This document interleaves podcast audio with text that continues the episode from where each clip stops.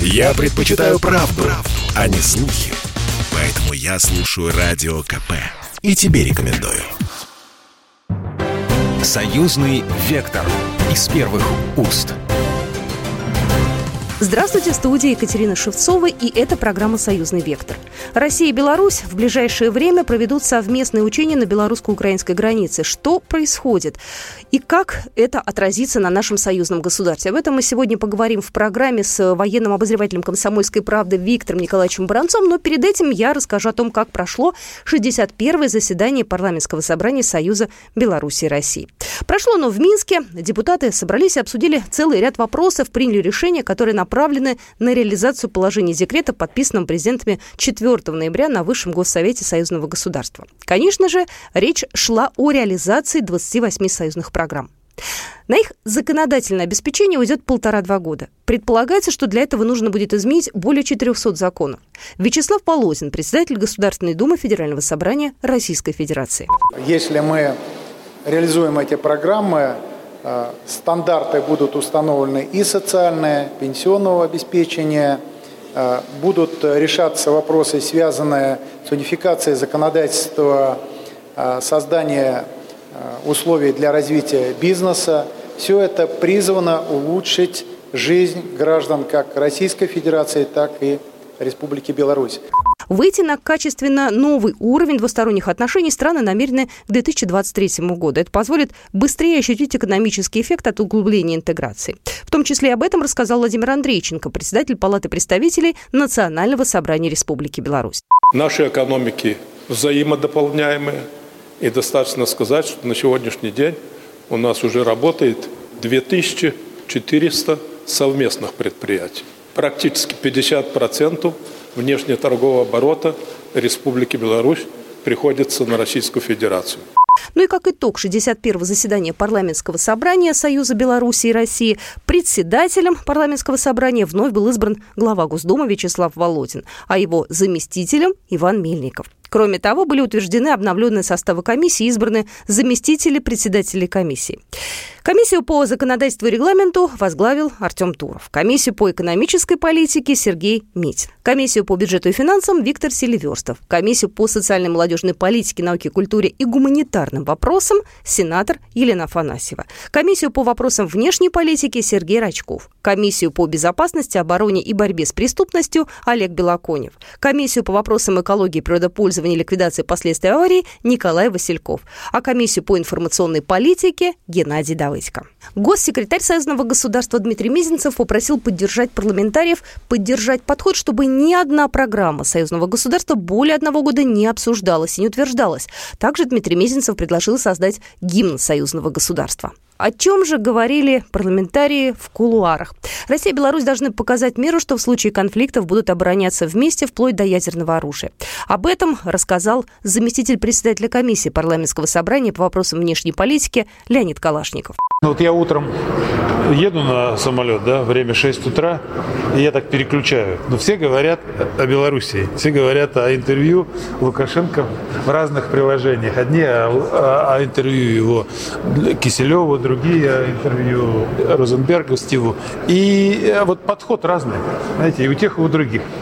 Вот если там и хитничают, то здесь на государственном канале говорят вполне серьезно и о тех высказываниях, которые э, были сделаны, и о тех подходах. Но мало кто, например, говорит, из, потому что, э, к сожалению, у нас были и времена, когда и некоторые эксперты, казалось бы, государство ориентированные, тоже так вели себя не очень, будем говорить, по-товарищески. И мало кто говорит о том, например, что и так обороноспособность союзного государства обеспечивалась Белоруссией, скажем, в некоторых военно-технических вопросах и очень давно. А это не, не сегодня, не в этом интервью родилось, что мы вместе будем обороняться вплоть до ядерного оружия. Но, например, система раннего обнаружения, она давно в Беларуси есть. Даже система раннего обнаружения, казалось бы, сухопутного государства Беларуси, подводных лодок, она тоже осуществляется из Беларуси. И когда я вот своим товарищам говорил в России, давно, когда, так сказать, вот я вспоминал о, о некоторых таких наших экспертах, которые явно туда смотрели, на Запад, а, говорила а, об этих вещах, как-то старались как-то так скромно умалчивать. Но теперь вот э, пришла пора, когда и в информационном пространстве, и в реальной политике мы должны показать это сближение. И вот сегодняшний наш состав парламентского собрания, он тоже должен это показать. По мнению депутата, бюрократический подход к решению многих вопросов должен уйти в прошлое. Ну и в продолжении темы в России нужно принять около 300 федеральных законов, призванных обеспечить реализацию 28 союзных программ России и Беларусь. Об этом рассказал председатель комиссии парламентского собрания по законодательству и регламенту Артем Туров. Конечно, то, что Россия и Беларусь подписали 28 союзных программ, это большой шаг вперед по строительству союзного государства и интеграционных процессов. Конечно, для депутатов парламентского собрания это отдельная ответственность и дополнительная возможность участия в, наверное, самом главном интеграционном процессе на постсоветском пространстве. И наша главная задача – это законодательное обеспечение непосредственно союзных программ по разным оценкам. Порядка 300 законодательных актов Россия и Беларусь должна будет принять для того, чтобы все те задачи, которые поставлены лидерами наших стран, были выпущены в жизнь. В первую очередь, конечно, они направлены на создание комфортных условий для жизни наших граждан, для развития экономики, для развития суверенитета, безопасности в рамках союзного государства. И, конечно, сегодня мы будем обсуждать эти программы и вырабатывать дорожную карту по реализации законодательного обеспечения этих направлений. Это самая главная работа, которая предстоит нам в ближайшие, я думаю, полтора-два года. У нас работают в рамках э, парламентского собрания э, профильные комиссии, которые состоят из депутатов, представляющих Белоруссию, представляющих Россию. И как раз в рамках нашей работы будет сформирована дорожная карта, в рамках которой будет выстроена системная работа. Наши депутаты представляют разные профильные комитеты, комиссии национальных парламентов, представляют практически все сферы жизнедеятельности, имеют колоссальный опыт работы. Поэтому для нас самое главное сейчас сформировать четкий план для того, чтобы как можно скорее реализовать те задачи, которые э, раскрывают эти 28 союзных программ, которые в первую очередь направлены, конечно, на интеграционный процесс и строительство союзного государства. Это большая достаточно работа, и мы даже с коллегами, обсуждая перед вот вылетом в Минск, э, понимаем, что э, вот, даже 300 законов федеральных в России принять, это сложный и трудоемкий процесс для того, чтобы отразить в том числе все задачи, чтобы это ложилось в рамках и национального законодательства, и реализацию тех задач, которые стоят перед нами в рамках союзного государства. При этом Тур сообщил, что сделать это нужно эффективно и быстро, но качественно такой работы в достаточно в кризисных э, условиях. Вы э, все, наверное, весь мир столкнулся с пандемией коронавируса. И в момент, когда все уходили в локдаун, Государственная Дума работала для того, чтобы обеспечить защиту наших граждан, чтобы обеспечить защиту национальной экономики, защиту наших предприятий, бизнеса. Конечно, у нас есть такой опыт. И э, сейчас, когда особенно остро стоит, и мы видим, насколько э, страны Объединенного Запада в последнее время информационно, экономически оказывают давление и откровенно вмешиваются во внутренние дела э, России, Беларуси. Конечно, для нас очень важно эффективно, но быстро, но качественно подготовить э, все направления работы для того, чтобы, в первую очередь, еще раз повторюсь, это возможности, новые точки роста для наших государств, для нашей экономики. В первую очередь, возможность э, создания комфортной среды для наших граждан, для граждан союзного государства. Геннадий Давыдько, председатель комиссии парламентского собрания по информационной политике, подчеркнул, что мы живем в непростое время. Надо понимать, что сейчас мы находимся на пороге новейшей истории. Вот та история наших государств, которую мы называли новой, она закончилась. Теперь мы в новейшей истории, в новейшей реальности находимся. Полный угроз, полной турбулентности. И сегодня союзническая тема строительства союзного государства на сегодняшний день одна из важнейших тем. И один из важнейших документов, которые следует принимать на союзном уровне, это, конечно же, конституционный акт союзного государства. Э, и наши президенты уже говорят о необходимости усиления нашей интеграции и о пересмотре значения парламентского собрания Союза Беларуси и России. Ситуация в мире напряженная, нам четко надо показать, что Россия и Беларусь вместе и едины. Это была основная мысль Андрея Савиных, заместителя председателя парламентского собрания Союза Беларуси и России. Ситуация, которая сегодня складывается в мире, это ситуация нестабильности, это ситуация, связанная с ростом напряженности. Поэтому координация и позиций, и совместных заявлений по всем актуальным вопросам международной повестки дня становится просто необходимо. Нам э, нужно послать миру четкий сигнал. Мы вместе, мы едины, и мы готовы к преодолению всех трудностей. Э, при этом хотел бы также отметить, что эта сессия проходит э, в очень важный период. Э, развитие союзного государства выходит на новый качественный уровень а он, вне всякого сомнения, потребует э, очень тесной координации между парламентами двух стран для того, чтобы обеспечить э, эффективный законотворческий процесс, который не будет отставать от темпов интеграции на уровне отраслей и различных секторов. Э, сейчас мы находимся в таком периоде исторического развития, когда все страны объединяются в союзы суверенных государств для того, чтобы более эффективно и ну, результативно, если хотите, отстаивать и свои внешнеполитические задачи, и решать э, проблемы развития, связанные с развитием.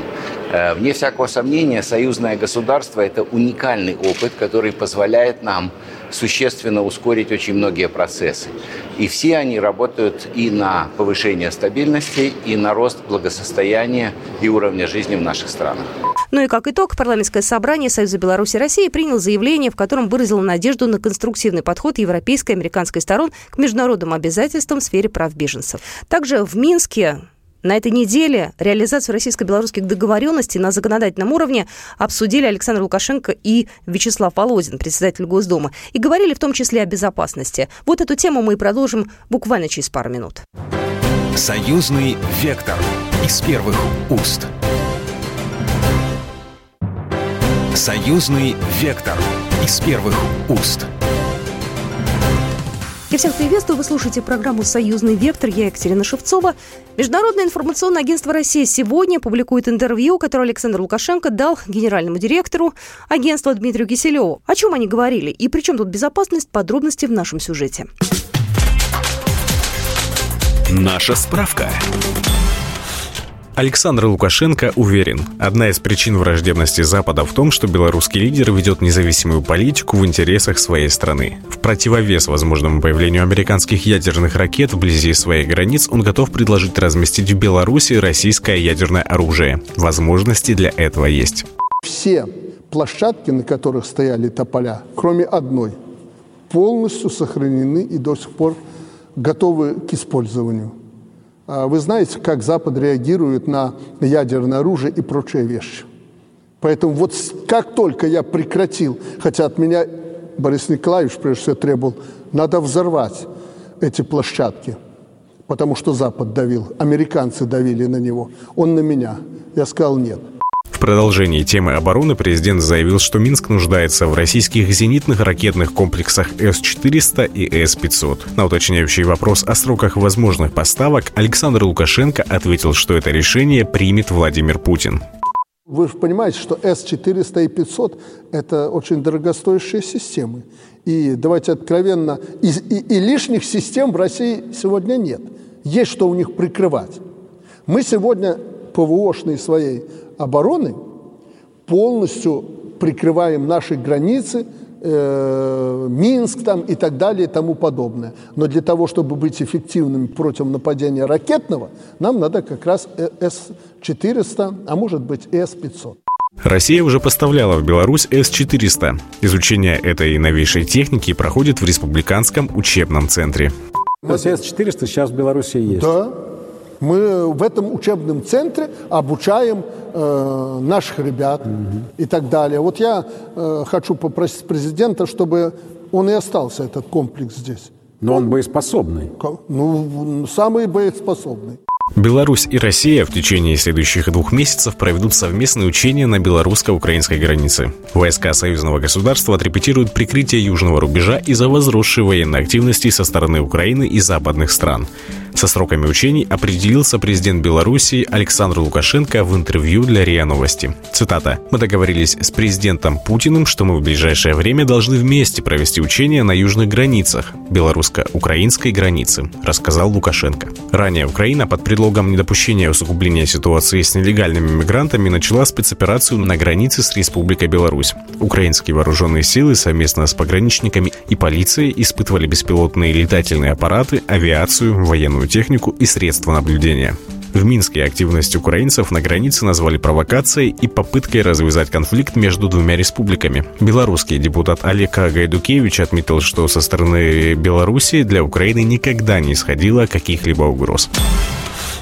Вот эту тему мы сегодня обсудим с военным обозревателем «Комсомольской правды» Виктором Баранцовым. Виктор Николаевич, здравствуйте. Здравствуйте. Мы не так давно с вами обсуждали ситуацию на границе, и я помню, что я задавала вам вопрос, а может ли каким-то образом ситуация быть спровоцирована там со стороны Украины или со стороны Запада? Вот то, что сейчас происходит на Украине, те самые учения, которые они затеяли, это вот скажите мне, пожалуйста, зачем? Что они вдруг так решили резко обороняться от нас, от России, ну и от Беларуси тоже, потому что мы же вместе, у нас союзное государство?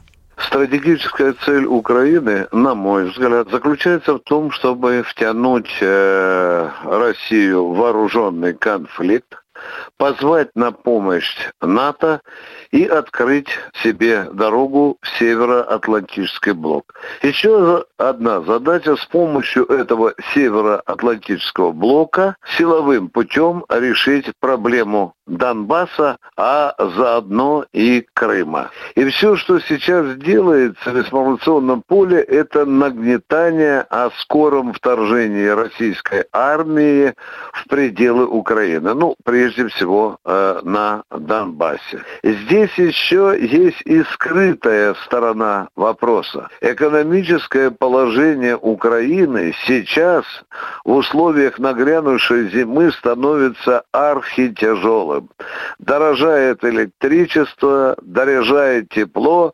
дорожает уголь, не хватает газа, не хватает нефти. Это страшная экономическая напасть, благодаря в кавычках бездарной политики руководства Украины вот это, и привела к этому кризису. И в этих условиях, безусловно, руководство Украины, опасаясь, что народ его поднимет на вилы, это одна сторона вопроса, экономическая. Другая накаляется политическая ситуация.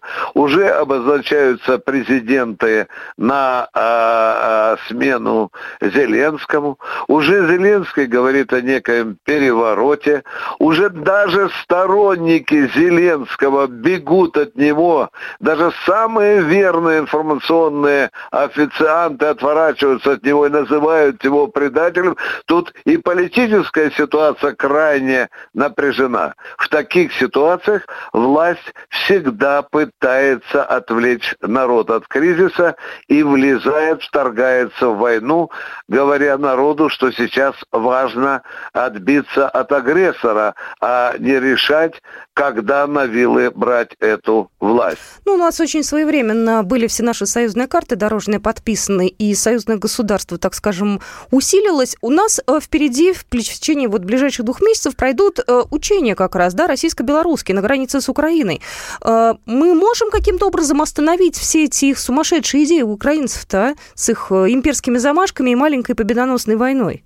Если мозги определенной части украинского так называемого истеблишмента или украинской элите пропитаны ядом антироссийской, антибелорусской ненависти, то остановить их вряд ли удастся. Ну, во всяком случае, остановить приготовление. Они уже, видите, стащили там половину армии в район Донбасса. Они уже там группируются напротив э, белорусской э, границы. Так что остановить их э, могут только или отрезвить э, э, могут и эти учения. Сейчас можно и к бабке не ходить, Запад начнет вселенский вой, как это вы помните, было в этом году, когда мы немножко там на полигонах, на своей национальной территории раз, размяли несколько дивизий, постреляли, поводили танки, над полигонами покружили самолеты, а, а Запад взвыл там так, что э, Байден вынужден был звонить Путину. Это провокационные спекуляции, и, к великому сожалению, к этому надо готовиться. Эти провокационные спекуляции – это часть информационной, если хотите, гибридной войны против России. И, и естественно, и вопить будет Украина, вопить будет и НАТО, э, вопить будет и, и, и главарь, э, номинальный главарь НАТО Соединенных Штатов Америки. Э, все будет повторяться, все будет повторяться. И нам, конечно, сейчас нельзя дрогнуть, нельзя реагировать на эти вопли, не дай Бог отменять эти учения. Их надо провести предельно конкретно, на приглашать даже не несколько десятков, несколько сот э, военных аташе, наблюдателей из Евросоюза, и чтобы они там вместе с российской армией побывали на полигонах до того момента, пока Шойгу не отдаст приказ вернуться вернуться на, на, зимние, на зимние квартиры. Чтобы эти учения были прозрачны и под контролем, если хотите, западных наблюдателей. Мир увидит. Да, мы провели с белорусами учения, мы вернулись домой, мы на метр не перешли украинскую границу. На этой неделе состоялась буквально недавно встреча э, Сергея Лаврова, главы МИД, с госсекретарем США Антони Блинкиным. Они в Швеции, в Стокгольме аж 40 минут разговаривали. И, в частности, Лавров заявил, что ждет от американского коллеги разъяснения его слов о пунктах Минских соглашений, которые должна выполнять Россия. Здесь каким образом сейчас Америка может сыграть? Ну, во-первых, золотая мечта Зеленского втащить Соединенные э, Штаты Америки в нормандскую четверку. Уже в эту четверку, как вы знаете, рвется и Эрдоган. Россия категорически против разрушения нормандского формата, как она категорически против отказа от Минских соглашений, от, тех, от того плана Минских соглашений, от того, что Киев хочет переписывать. Э, вы знаете, э, переписывание Минских соглашений приведет к тому, что они будут тогда переписываться бесконечно. Есть четкий план, который надо выполнить. И Лавров именно на этом настаивал. И мне очень понравилось, когда он загнал в угол Блинкена, ткнул носом в Минское соглашение и сказал, покажите те пункты, которые мы не выполняем. Блинкен этого не сделал. У него не было ни одного козыря, с помощью которого бы мог бы убедительно ответить на э, вопрос э, Лаврова. Америка ведет свою игру. Она теперь уже почти что открытым текстом признает, что Минское соглашение не устраивает не только Киев, но и Вашингтон. Идет разрушение того документа, который прокладывал прямой путь к умиротворению кризиса. И Блинкен не хочет это слушать, не хочет и Байден этого слушать. Ну что, получается разговор людей, которые не, не понимают друг друга. Это вот реальное состояние российско-американских отношений. Им в глаза задается конкретный вопрос, ну, например, который час? Блинкен отвечает, бананы стоят по э, 15 центов. Ну, разве это разговор? Ну, вот в такой манере, в такой манере у нас сейчас идут и российско-американский переговор. Я искренне надеюсь на то, что все-таки э, хватит э, здравого ума не ввязываться ни в какие военные истории. Э, Виктор Николаевич Баранец был только что у нас на связи, военный военный обозреватель «Комсомольской правды». Спасибо огромное. Всего доброго. Программа произведена по заказу телерадиовещательной организации Союзного государства. Союзный вектор из первых уст.